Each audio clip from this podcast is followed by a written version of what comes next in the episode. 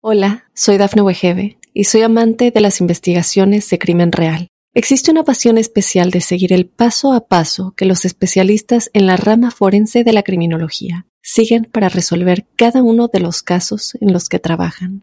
Si tú, como yo, eres una de las personas que encuentran fascinante escuchar este tipo de investigaciones, te invito a escuchar el podcast Trazos Criminales con la experta en perfilación criminal, Laura Quiñones Orquiza en tu plataforma de audio favorita. Te haré algunas preguntas. Quiero que respondas honestamente. ¿Alguna vez has sentido algo que consideres anormal? El misterio está fundamentado en el silencio, pero ya es hora de hablarlo entre todos. Maldita Radio presenta otro martes. Inspirada en hechos reales. De misterio.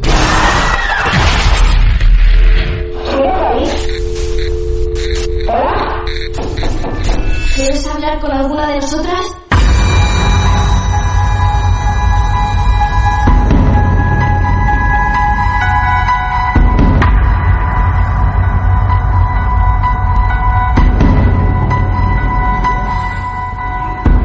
Bueno, muy bien amigos, bienvenidos a otro martes de misterio, este rincón del programa que lleva tres años, esta sección encantadora, que nos ha sumado públicos de diferentes edades, tanto niños de nueve años, por ejemplo, esperando este momento, a señoras que nos han contado sus historias vividas de más de 70.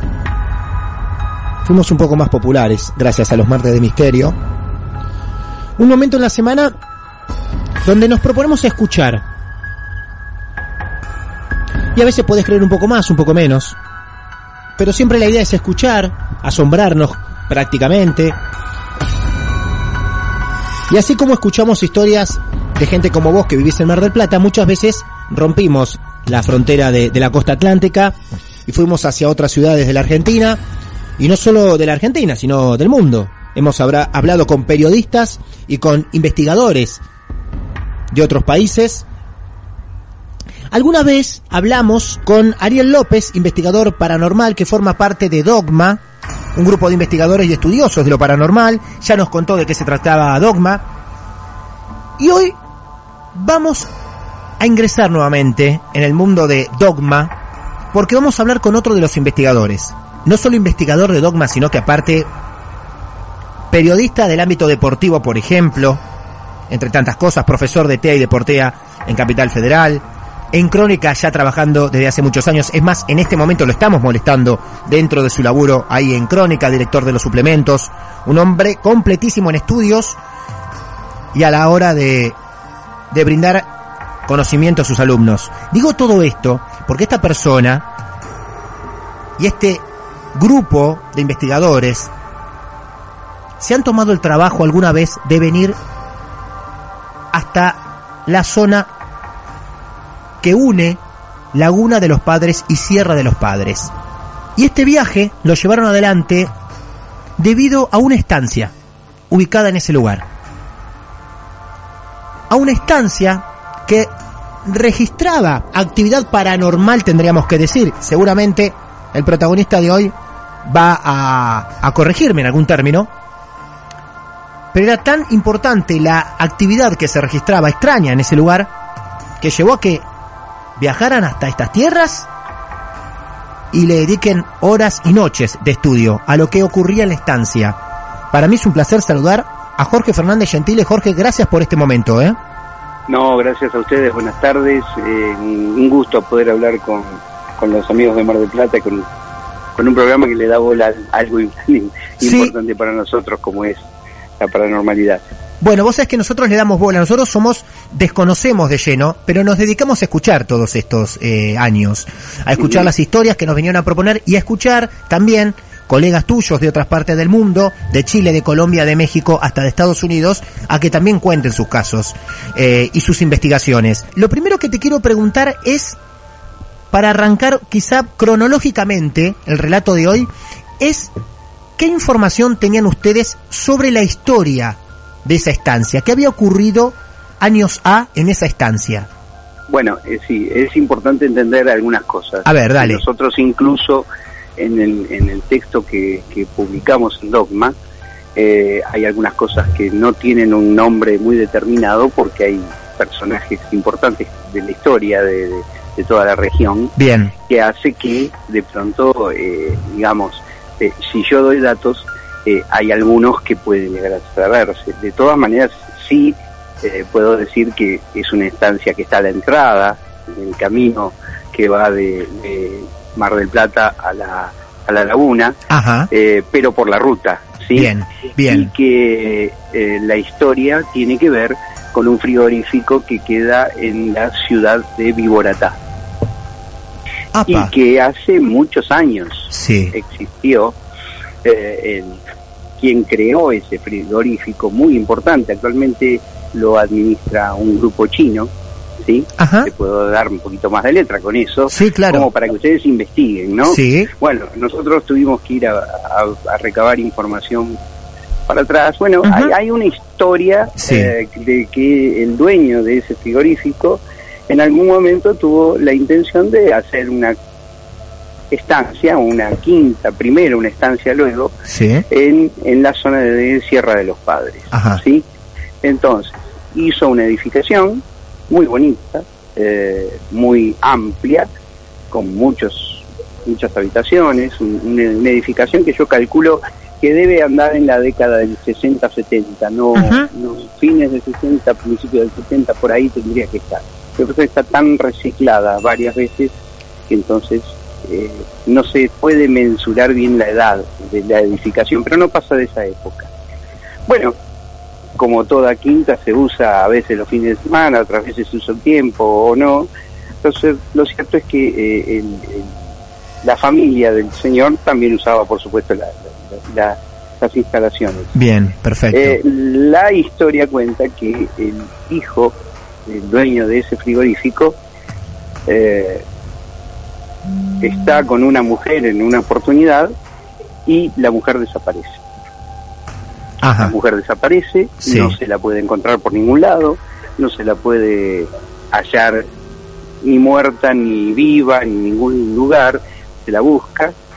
El hombre eh, niega ser el que tenga que ver, pero de una cuestión a la otra, de golpe y porrazo, desaparece del país.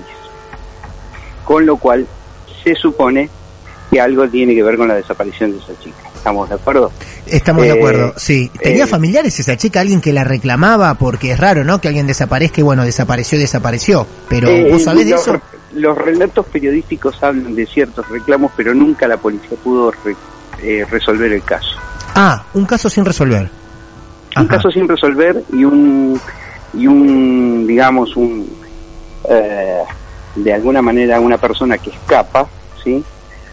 Y que podría estar viviendo hoy por hoy incluso en Europa Ajá. con otra identidad, con otra, con otra forma de vida de la cual obviamente se va a llevar el ter- eh, a la tumba el, el El secreto, sí. porque indudablemente eh, algo tiene que ver con la historia. ¿Por qué digo esto?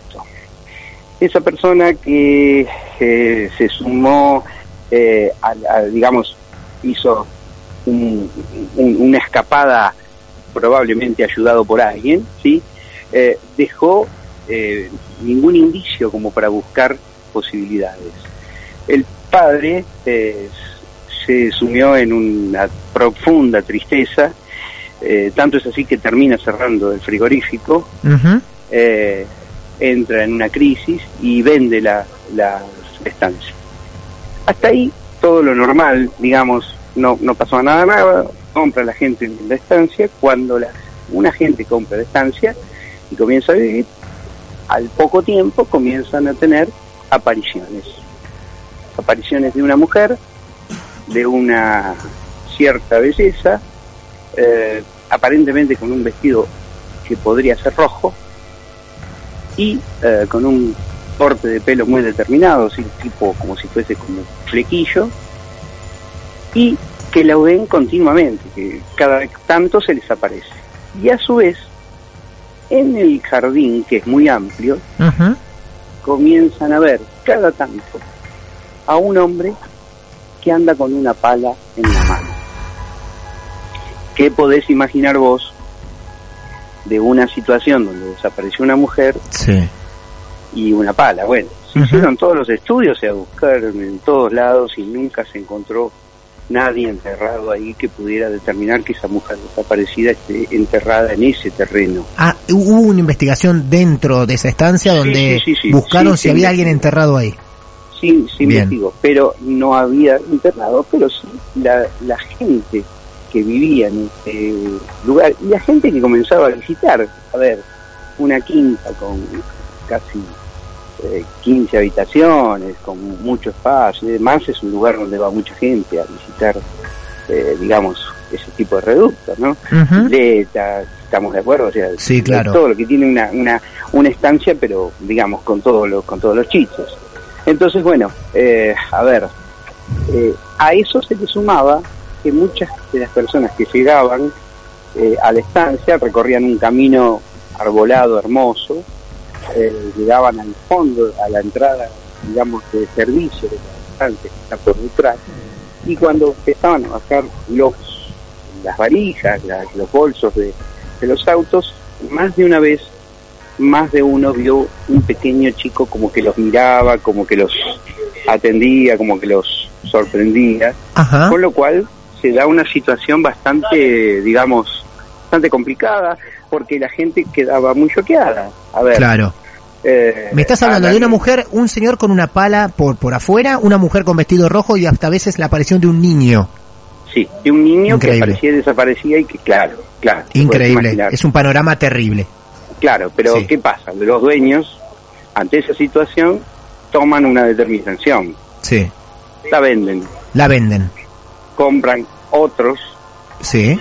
personas que, digamos, eh, que pues, tienen la capacidad de comprar una, una estancia, ¿no? ¿Se Sí, entiende? claro, Estamos lógico. hablando de, alguien- de alguien que no que no compra un, un chalecito, está comprando una, un terreno con un campo en el fondo que no Enorme. hasta donde Sí. llega, claro. Claro. eh, le hace todas las modificaciones, todo, pero resulta que cada vez que van a un lugar se encuentran con el mismo problema. Cada dos por tres hay alguien que ve ese, ese panorama de que se le cruza una mujer, que se le cruza un hombre, que el hombre anda con una pala y a veces ven a, ven a los chicos.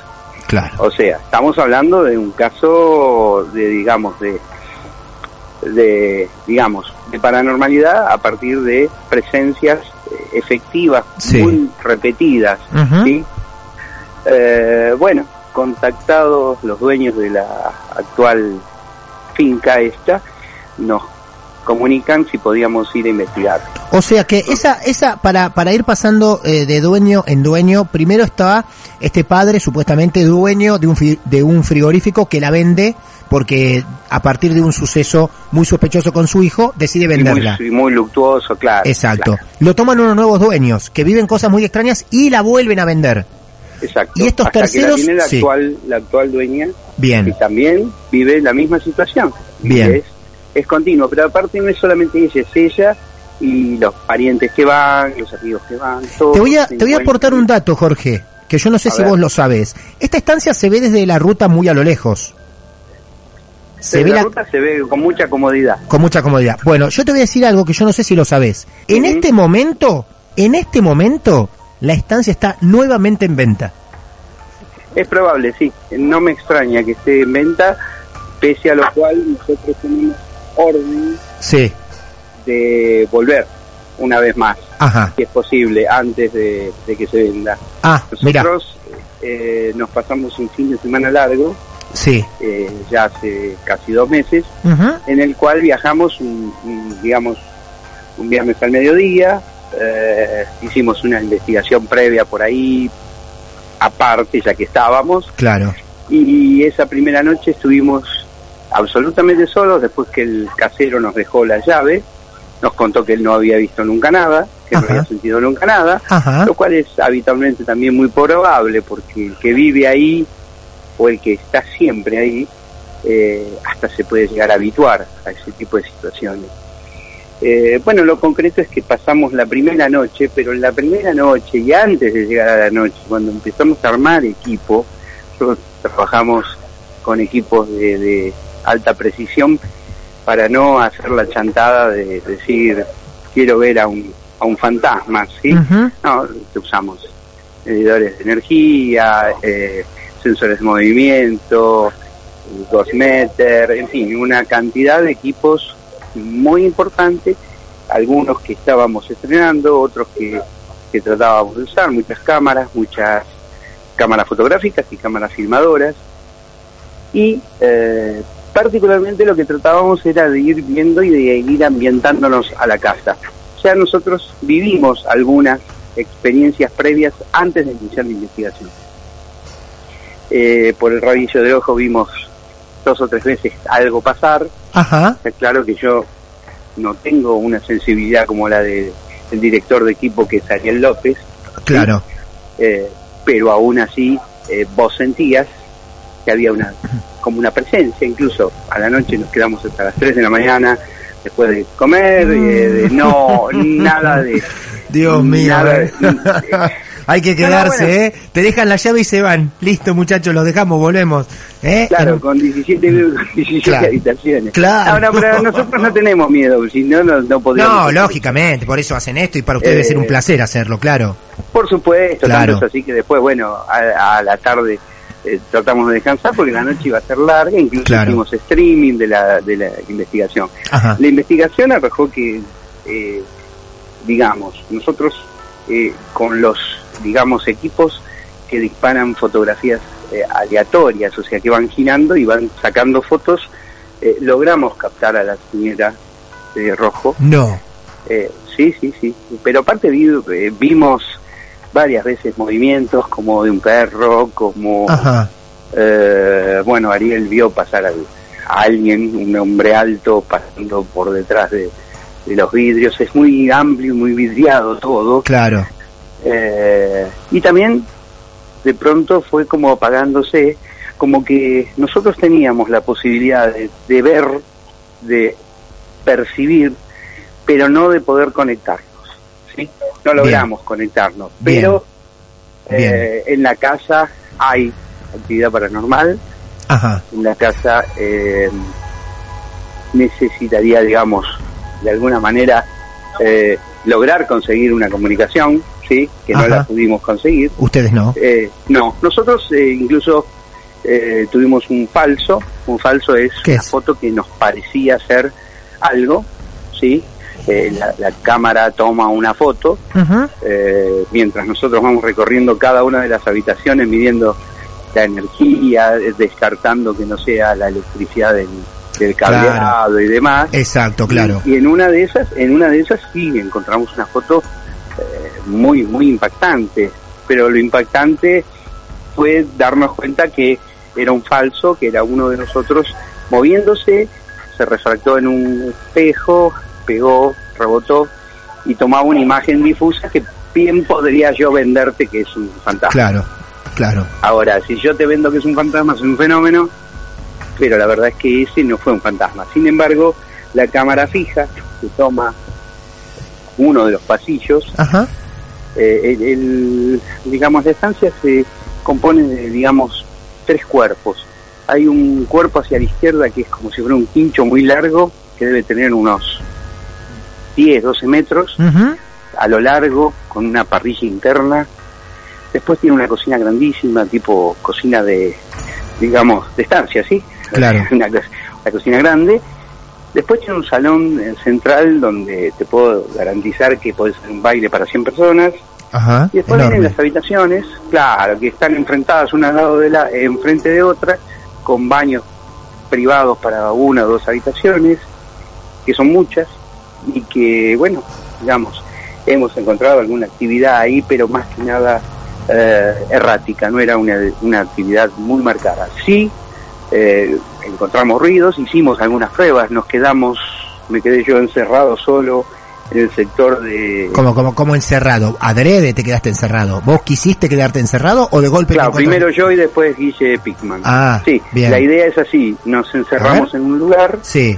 eh, en el sector, digamos, que daba a las habitaciones, con un handy, con un medidor de energía y eh, con cámaras filmándonos y bueno, a ver si en la conexión de estar solos en la oscuridad podíamos llegar a, a tratar de encontrar una conexión No, que no. no la no la llegamos a conseguir en ese en esa opción no la, la tuvimos te digo es una linda experiencia Sí. para vivir. Mirá vos, acá los chicos están todos asentando diciendo, sí, se mueren por ahí. No sabes Pepo cómo está acá.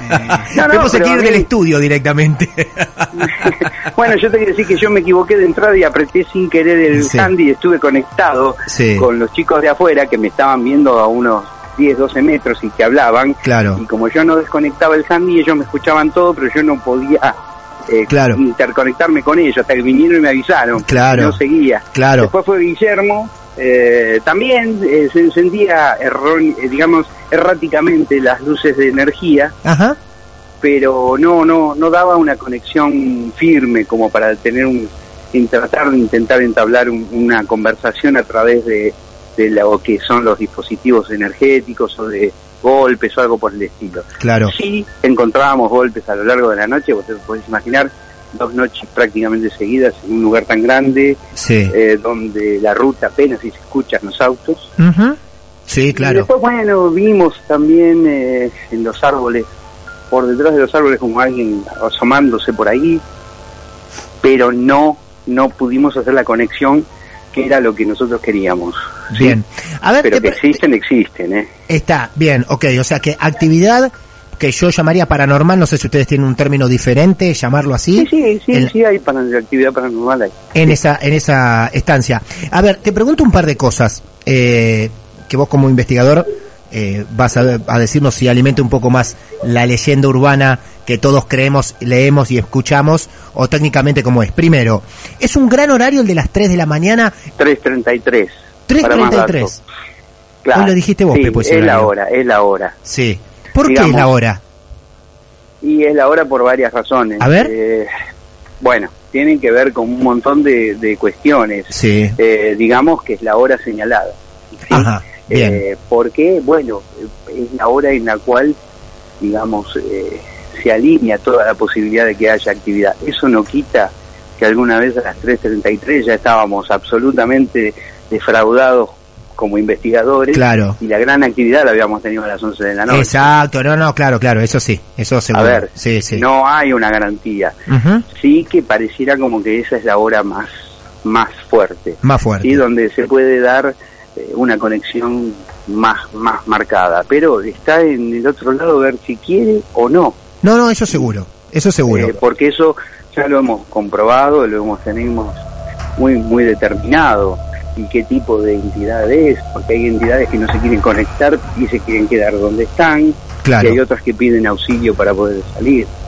Eh, esa es una hora fuerte. ¿sí? Bien, bien. Pero no nosotros a las tres y pico te diría que estábamos más eh, ya experimentando lo de estar solos y demás, buscando variables porque no las encontrábamos, ¿sí? O sea, Bien. si bien ah, sabíamos que había y las pruebas, calcular que nosotros a lo largo de dos días sacamos prácticamente, debe haber sido en un conjunto de fotos que deben superar las 500, 600 fotos o más, Ajá, más Uh. horas de filmación, claro, más la psicofonía que hace Guille, claro. más todo lo filmado que hizo eh, Luis eh, Pitcher, prácticamente haciéndolo en el, en el en el vivo continuo, porque nosotros hicimos tres streaming Ah, esta noche, mira vos, en la cual, claro, incluso contestamos preguntas.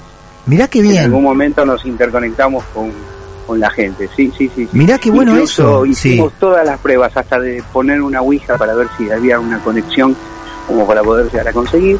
Ajá. Sin embargo, bueno, te, te reitero, lo- las mejores conexiones las tuvimos a través de fotografías de cámaras fijas o de cámaras en movimiento que barriendo lugares encontraron en un pasillo un, un, un, digamos una, una imagen muy clara y después hay una sombra muy muy grande y después tenemos dos o tres pero eh, qué sé yo estábamos comiendo en la primera noche Claro. no estábamos investigando y Ariel dijo somos más de los que estamos Ah, mira vos, el hombre sensible Claro. del grupo, claro. Sí, quería recomendarles a todos aquellos que quieran seguirlo, Ariel, eh, y también a Jorge, que está llamando ahora con nosotros tan amablemente, a Jorge Fernández Gentile, así lo pueden encontrar también en Facebook. Pueden visitar dogma-argentina.com.ar o googleen Dogma Investigación y van a llegar también a la página y van a ver las distintas investigaciones que hacen con la responsabilidad, con este criterio de sacar más de 500 fotografías en dos noches nada más,